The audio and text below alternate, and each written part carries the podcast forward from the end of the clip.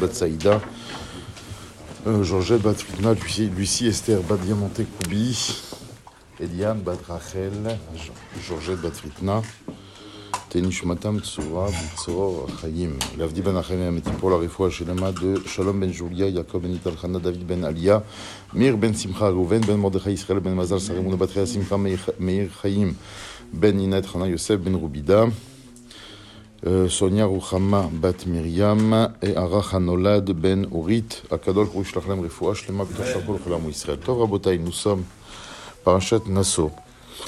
La Torah fait référence aux, aux deux familles de Lévi'im restantes quant à leur fonction dans le cadre du déplacement du Mishkan.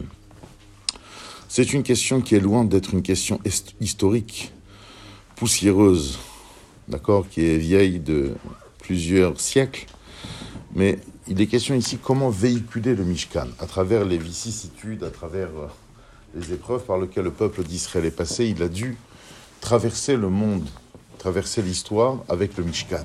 Le Mishkan, c'est avec sa relation avec le divin.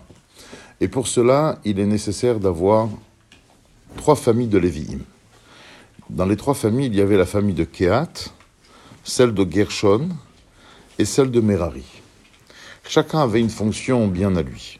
Kehat avait la fonction de transporter on va dire, l'intériorité du Mishkan, c'est-à-dire les objets les plus sacrés.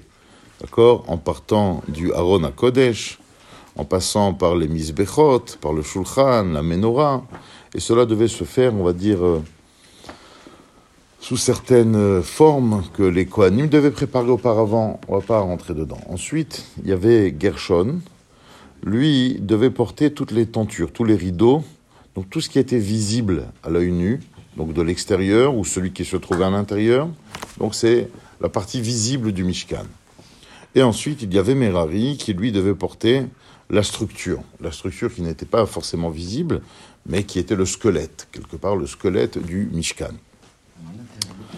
Alors, il on va dire, c'est, ce, qui est, intéressant pour nous, c'est de faire correspondre ces fonctions à des messages qui pourraient nous interpeller et, nous apprendre certaines choses dans notre vie.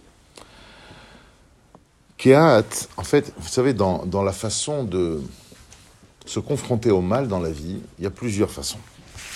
Il y a ceux qui portent l'intériorité de la Torah. Le Aaron, d'accord, le Mizbeach, la Tfila, le Lechem Apanim, etc. Eux doivent mener une vie dans laquelle le mal n'est pas présent. C'est-à-dire qu'en fait, à la limite, on pourrait les qualifier même de gens euh, insociables ou associables. Ce pas des gens qui fréquentent les endroits que tout le monde fréquente, ils habitent pas là où tout le monde habite, euh, ils n'ont pas les mêmes appareils dans les mains, euh, ils vont pas dans les mêmes écoles que tout le monde, ils vont au Cheder, d'accord? En fait, il y a tout un mode de vie euh, qui empêcherait le mal de les côtoyer.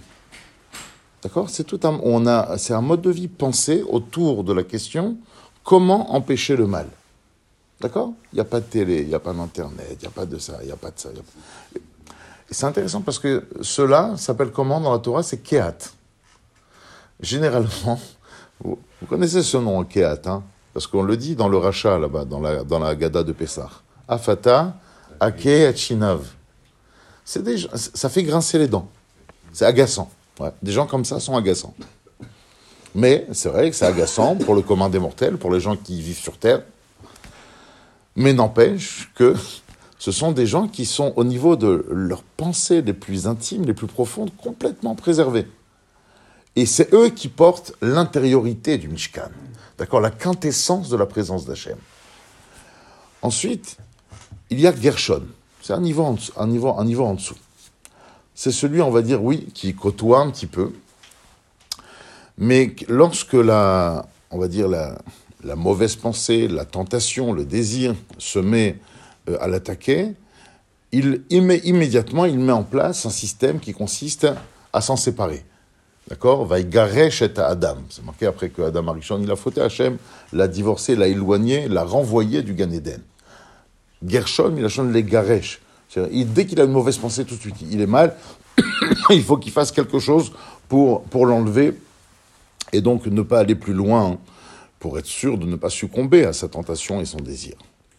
Et il y a Merari. Merari, Milachon Maror.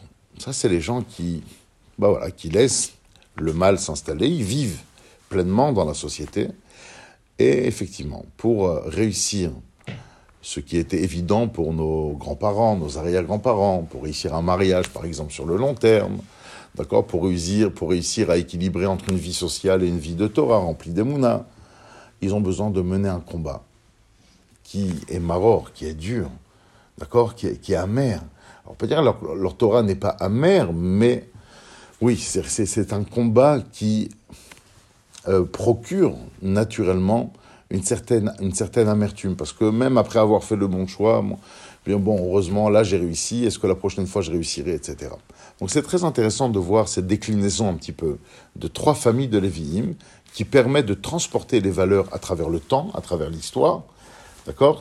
Donc il y a ceux carrément qui font, qui font fi, ça n'existe pas, le mal n'existe pas, ils ne laissent pas rentrer dans leur tête. Il y a ceux que dès qu'il arrive, ils l'en débarrassent, c'est Gershon, et il y a ceux qui mènent un combat difficile à qui l'on souhaite énormément de réussite. Excellente journée à vous.